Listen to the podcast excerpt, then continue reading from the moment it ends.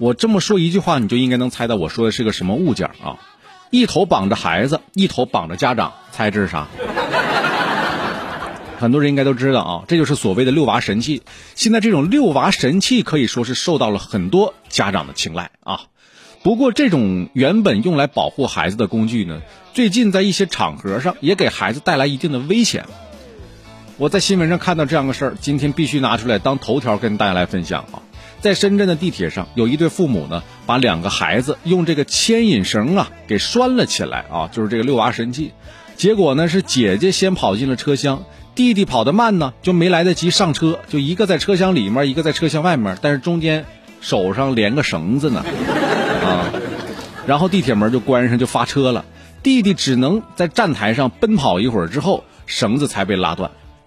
啊，这是深圳，同样在南宁的地铁上，在这个七月份的时候，南宁地铁三号线地铁门即将关上，呃，驶出车站的时候，一名儿童突然冲下列车，来不及下车的妈妈被关在了车内。两个人之间同样被这个牵引绳啊拴着，然后也被这个屏蔽门夹住了。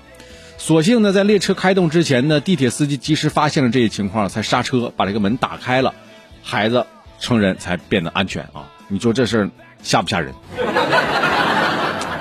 新闻读的呀，我是是一阵一阵冷汗往外冒啊啊！我仔细思考了一下，我们平时啊买花啊有花语，我觉得牵引绳呢也有一个浪漫的绳语。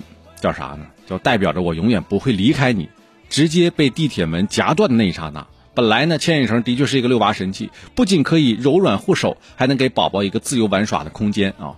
呃，这样家长就不用随时随地的牵着孩子的手了，我觉得很好啊。释放家长的双手，这样家长就可以自由的玩手机了。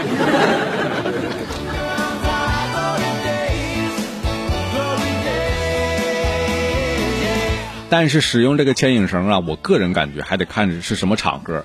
你比如说商场里面人多的时候，咱怕孩子丢了、跑丢了，嗯，有两个手又提着重物，没有办法牵住宝宝的手，实在不想让孩子随意的跑动，这个时候，哎，咱就可以用这个牵引绳了，没有任何问题。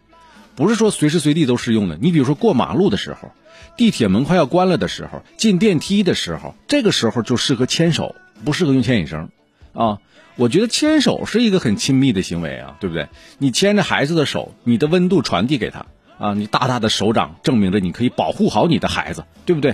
啊，最重要的是他不用环绕在你的一点五米，而就是就在你面前呢，是不是？这所以说，我觉得牵手这个行为啊，就不光是大人对孩子，就是说，成人之间牵手也也特别的温暖。呃，据了解，市面上这些个遛娃神器呢，一般情况下都是在一一点五米左右，一米五啊。他们通常采用比较这个坚硬的、坚韧的这种材质，里面有这个钢丝绳啊之类的啊，呃做的啊，直径也比较细，大概都是在两毫米左右。我这是上网查过资料的啊。而地铁屏蔽门的检测的厚度是五毫米，所以说，这个遛娃神器这个绳啊，不太容易被地铁这个车门和这个屏蔽门识别到。所以说，危险就危险在那儿。你比如说，你稍微粗一点。它能识别到，它一夹，咵，门打开了，OK。但它这玩意儿细呀，咱这门识别不出来，这个就不给力了。所以说啊，大家一定还是要注意这样的事儿了啊。呃，这个时候咱就要说一个真正的这个遛娃神器了。呃，今年过年在山东青岛有个孩子的父亲呢，手里面拿了一个草莓，我不知道这视频大家在网上看没看到过。如果你没看到，你可以去搜一下，你就搜关键词“山东青岛”。呃，父亲草莓大概就能出来这视频。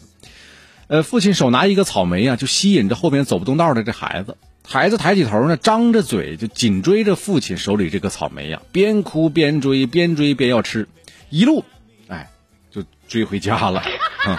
哎呀妈，这谁笑的这么吓人呢？这是，一路就追回了家了啊。嗯，然后呢，这个网友就给他点赞了，说这父亲呢，啊，有点这父亲有点套路啊，这父亲。